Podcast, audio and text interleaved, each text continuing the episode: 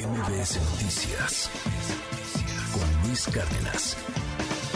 Estamos frente al hackeo más fuerte de la historia. Estamos en estos momentos frente al hackeo más, más fuerte de la historia de México. El presidente ha confirmado que hubo un hackeo en la Secretaría de la Defensa Nacional. Si usted no se acaba de sintonizar, no estaba enterado de este tema, a ver, le cuento rápidamente.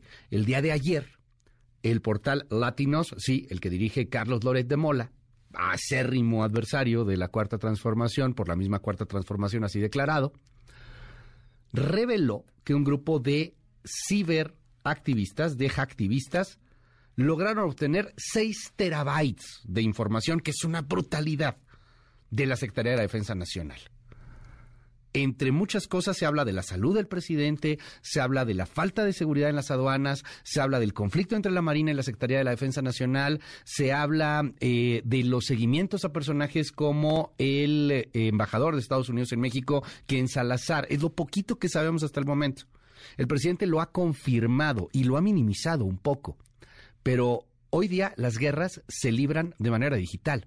Y tengo en la línea, le aprecio muchísimo que nos haya tomado así eh, de manera intempestiva esta llamada al vicepresidente de, de, ciberseguridad, perdón, de la Asociación de Internet MX. Él es Pablo Corona. Pablo, gracias por tomarme la comunicación. Buen día, ¿cómo estás?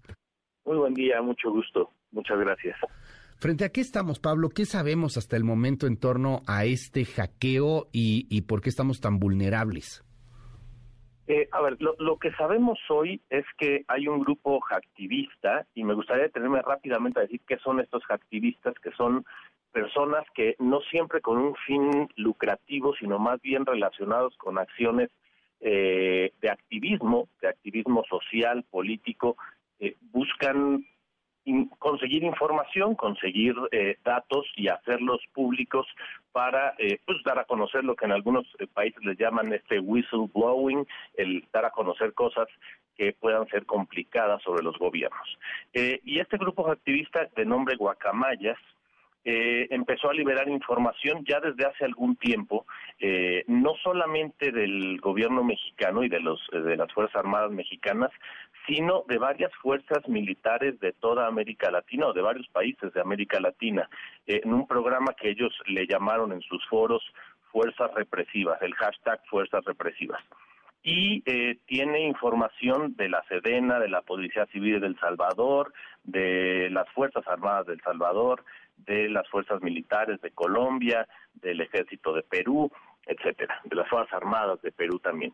Entonces, eh, es, ha sido toda una campaña dirigida a, estas, a este tipo de organizaciones militares o policiales de distintos países en América Latina y que han dado a conocer esta información. Eh, es lo que hoy sabemos y que, bueno, incluye información, una de las más grandes eh, esta de México con 6 terabytes de información de la sede. Claro. Ahora, lo que yo veo en El Salvador, Colombia, Perú, etcétera, es que eh, pues fueron hackeos, así durísimo la información que obtuvieron, pero por ejemplo, en el caso de Chile, este detecto lo que vemos este publicado en las redes es que fue pues más bien un, una alteración en los correos electrónicos, o sea, muchas bandejas de correo electrónico, pero acá se volaron 6 teras de información. Para que nos demos una idea, ¿qué es eso? ¿Qué son 6 teras de información? Fotos, videos, o sea, ¿qué, qué, puede haber? ¿Es una cantidad brutal de, de, información o no tanto? Yo creo que es una cantidad bastante grande. Para que nos demos una idea, nuestras computadoras, cuando tienen un disco duro más o menos hoy de un tamaño, eh, voy a decirle grande, es como de un terabyte. Eh, una computadora eh, y normalmente no lo llenamos de pura información, sino tiene otras cosas, programas, aplicaciones. Entonces, la verdad es que es una cantidad bastante significativa si consideramos que la mayoría son correos electrónicos, eh, pero también hay que considerar que no sabemos qué hay ahí.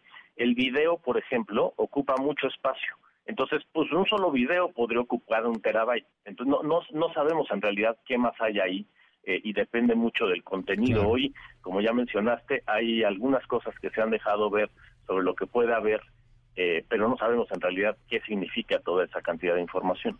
Eh, las guerras del futuro y las guerras que ya se están empezando a, llevar a cabo son, son digitales. Eh, eh, la preocupación de la ciberseguridad es uno de los principales elementos que tiene hoy la Unión Europea o países como Estados Unidos y hemos visto ya hackeos entre países incluso han hackeado al ejército mexicano. No, creo, que es, creo que es algo grave, ¿no? Hoy se está minimizando un poco, es normal por todo lo político que está alrededor, pero eh, pues, ¿qué tendrían que hacer, eh, Pablo?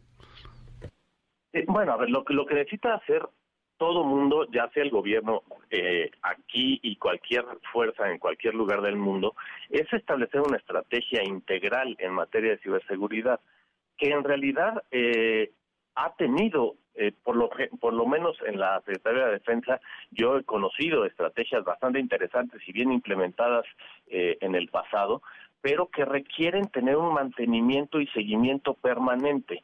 No basta con hoy ya tengo la estrategia y entonces estoy protegido para siempre. Hoy tengo la estrategia y si hoy está bien armada estoy protegido hoy pero esto evoluciona todos los días y se requiere tener un mantenimiento, seguimiento personal capacitado, equipos actualizados, de tal manera que esa estrategia se mantenga permanente en el tiempo. Eh, Pablo, este, esta vulneración, o sea, tú has conocido que están bien, pero ¿qué, es lo que pasa? O sea, hacen un buen sistema, pero ya no lo actualizan. Es que, digo, creo que no es menor el, tamaño de, ataque que sufrió. Eh, hoy hoy no, no tengo más información. Lo que sé, a ver, yo, yo he conocido que ha, habido muy buenas estrategias e implementaciones, eh, en por ejemplo, en la Sedena de, cerca. Pero también he sabido que han tenido algunas reducciones presupuestales en distintas partidas y no sé qué tanto eso haya impactado. La verdad es que hoy, hoy no podría decir más. Eh, pero lo que sí puedo decirte es que al parecer la mayoría de estos hackeos de, este grupo Guacamaya tuvieron que ver con una vulnerabilidad eh, en los servidores de Exchange, una vulnerabilidad que se da a conocer en julio del año pasado más o menos, eh, y que permitía el control y acceso remoto a servidores de Exchange, que son servidores de correo electrónico. Okay. Eh, entonces, posiblemente lo que sucedió, y es lo que hacen muchos de estos pues, delincuentes o atacantes, es buscar vulnerabilidades que se conocen en los sistemas de información que ya se conocen pero que no han sido parchadas. Eh, los fabricantes normalmente generan un parche para estas correcciones en vulneraciones de seguridad que ya se conocen, pero que si no se aplican a tiempo, ellos pueden ser expuestos de esta manera a vulneraciones. Muchas gracias, te aprecio que nos hayas tomado la comunicación el día de hoy. Es Pablo Corona, vicepresidente para la ciberseguridad de la Asociación Internet MX. Gracias, Pablo. Muchas gracias, con gusto. MBS Noticias con Luis Cárdenas.